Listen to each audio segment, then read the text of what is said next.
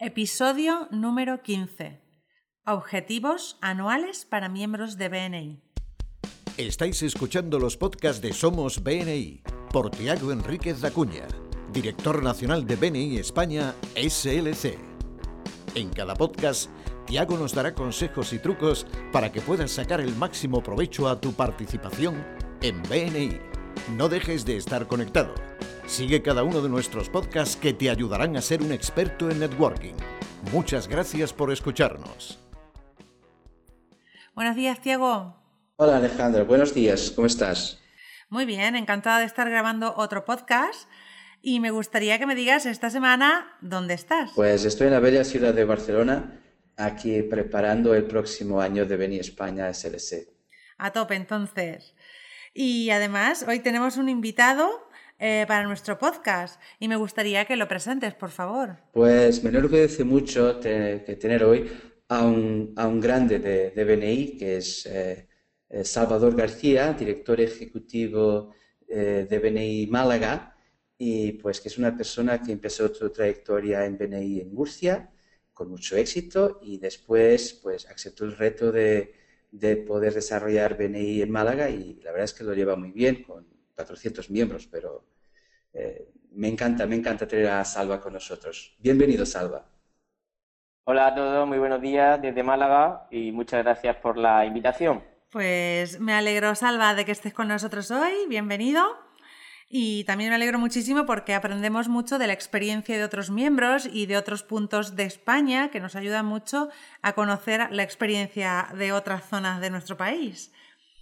El tema de hoy es objetivos anuales para miembros de BNI. Es algo muy importante no solo para los miembros de BNI, todas las empresas a principio de año se plantean los objetivos para alcanzar el éxito y alcanzar los logros que tienen, eh, que necesitan para sobrevivir o para hacer crecer su empresa. Tiago, ¿qué nos sugieres tú sobre los objetivos anuales? Bueno, para un miembro de BNI se trata de establecer tres estrategias complementarias. La primera es elegir qué comunicar. Eh, yo puedo pedir muchas cosas, pero ¿qué comunicar? ¿Cómo comunicar lo que puedo pedir a mis compañeros? La segunda es decidir también y planificar con quién profundizar las acciones de networking con significado, eh, es decir, mis esferas de contacto, los power teams. Y la tercera es qué puedo hacer concretamente para que esas relaciones se puedan profundizar, las actividades de que puedan desarrollar. Y por eso me gustaría contar con la opinión de, Salvador García, que, tiene este tema también muy desarrollado. Eh, Salva, ¿qué nos cuentas al respecto? Bien, eh, creo que tu éxito en BNI se puede planificar. Estos tres puntos que acabas de comentar para mí también son clave para poder planificar tu, tu meta. Por un lado, centrarte en explicar a los miembros del grupo eh, solo una actividad de tu negocio mientras genera eh, confianza y relaciones. Y diría especialmente con las personas de tu esfera de contacto. Sobre el primer punto, ¿qué comunicar? ¿Qué nos podéis decir? Contarnos.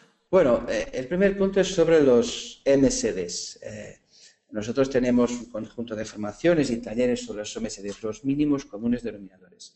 Aquí se trata no de reducir lo que podemos buscar conseguir para nuestra empresa a través de BNI, sino enseñar nuestra, nuestros compañeros, tal y como ya os comenté en otros eh, podcasts, que, que, estamos buscando y que nuestra comunicación sea más efectiva. Pero, Salva, añade, añade, añade tu opinión.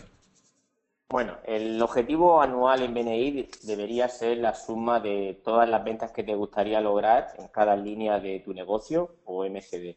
El secreto está en que si te centras, por ejemplo, en el MCD1, no deberías empezar a hablar de tu MCD2 hasta que consigas un flujo de referencia de forma frecuente.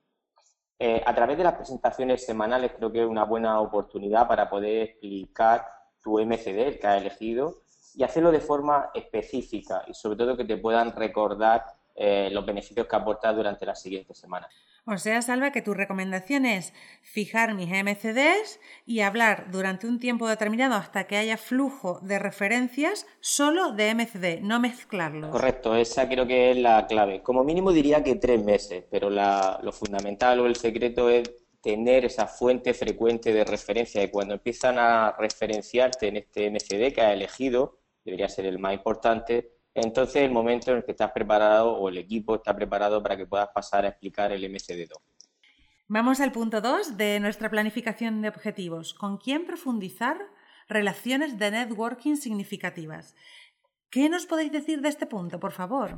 Bueno, aquí estamos hablando de si hay, si tenemos claro con qué vamos a comunicar, ahora es con quién vamos a comunicar.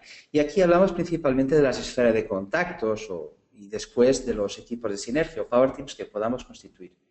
Eh, si es verdad que toda la gente puede comprender lo que yo pido, también es verdad que habrá gente que comprenderá mejor y podrá trasladar y, llevar más allá la información sobre lo que estoy buscando, pues sí comprende mi negocio. Y esas personas son las personas de mi esfera de datos o de, mi equipo de sinergia, Power Así que me gustaría también que Salva pudiera, pudiera opinar al respecto.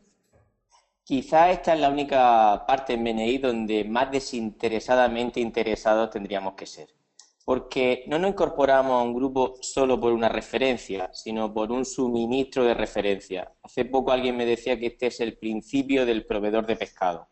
Así que los proveedores de referencia que consigamos tener en nuestra esfera de contacto serán vitales para que podamos, uno, aumentar quizás nuestro número de referencias, dos, mejorar la calidad de la referencia y por último poder aumentar así el valor económico por cada referencia.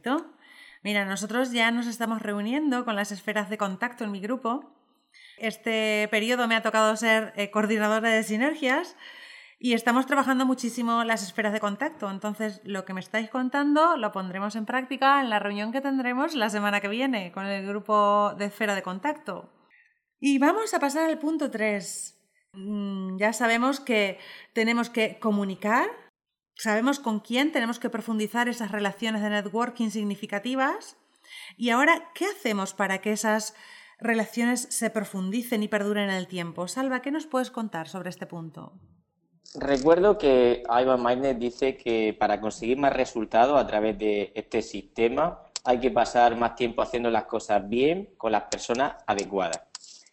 Quizá para mí la parte del networking abierto semanal sea una excelente oportunidad eh, para poder eh, mejorar esa relación de la que estábamos hablando con un compañero. Por otro lado, también hacerle ver en qué proyecto o presupuesto estás trabajando y para qué manera darle ideas o pistas de cómo te puede ayudar. Y la otra herramienta serían los uno a uno. Es la mejor eh, forma, ya no solamente para conseguir una referencia, sino para conseguir de qué manera pueden referenciar tu negocio, que es mucho más que una sola referencia. Perfecto. Tiago, ¿nos recuerdas por favor los tres puntos? ¿Los repasamos? Sí, yo eh, el primer punto es qué comunicar. La importancia de tener los MSDs, yo siempre digo de broma, tener preparado un curso de mi empresa para tontos. No es que los miembros sean tontos, pero es hacer mi, mi comunicación de manera muy sencilla. Lo segundo es decidir con quién voy a profundizar las relaciones de networking y darle significado es decir, cómo va mi esfera de contactos y mi Power Teams. Si nadie conoce lo que hago, pues les, resultará difícil ayudarme a que cumpla mis planes. Y tercero, que también hay que presupuestar, son las actividades para que estas relaciones se profundicen. Yo coincido con, con, Salvador, las actividades de networking abierto semanal son, son fantásticas y de hecho es la única parte de la reunión en donde uno puede hacer negocios, pero principalmente que cada miembro tenga una estrategia eh, muy concreta de unos a unos, principalmente con los, los, miembros de su esfera de contactos. Por esto, estos tres puntos de qué comunicar, con quién profundizar relaciones de, de networking y qué actividades de networking desarrollar son los tres puntos clave. Y pues eh, me gustaría agradecer mucho a Salvador García, que ya, ya se, se, nos está terminando el tiempo, y decirle, bueno, pedirle que si, si además le gustaría dejar algunas palabras finales para los miembros de Beni España. Bueno, creo que al igual que los pasos de los pingüinos, que no olvidemos que logran recorrer grandes distancias, con las metas ocurre algo parecido. Lo más importante para mí es la actitud de cada paso. Y como comentaba al principio, en BNI tu éxito lo puedes planificar. Ahora puedes dar un paso más, puedes identificar uno de uno de los puntos, de estos tres puntos que has comentado, Tiago, para potenciar y así cambiar tu meta en BNI si lo hiciera. Que tengáis una semana impresionante y un buen Givers Game. Muchísimas gracias, Tiago. Muchísimas gracias, Salva. Y queridos miembros de BNI, ya lo sabéis, a convertiros en unos perfectos estrategas para alcanzar el éxito en BNI. Hasta el próximo podcast. Muchas gracias por escucharnos. Este podcast está apoyado por Infomake.com, empresa especializada en diseño web, tiendas online y marketing digital. Miembro orgulloso de BNI. Escucha nuestros podcasts en los que compartiremos experiencias, anécdotas y herramientas que te permitirán generar más negocio para tu empresa.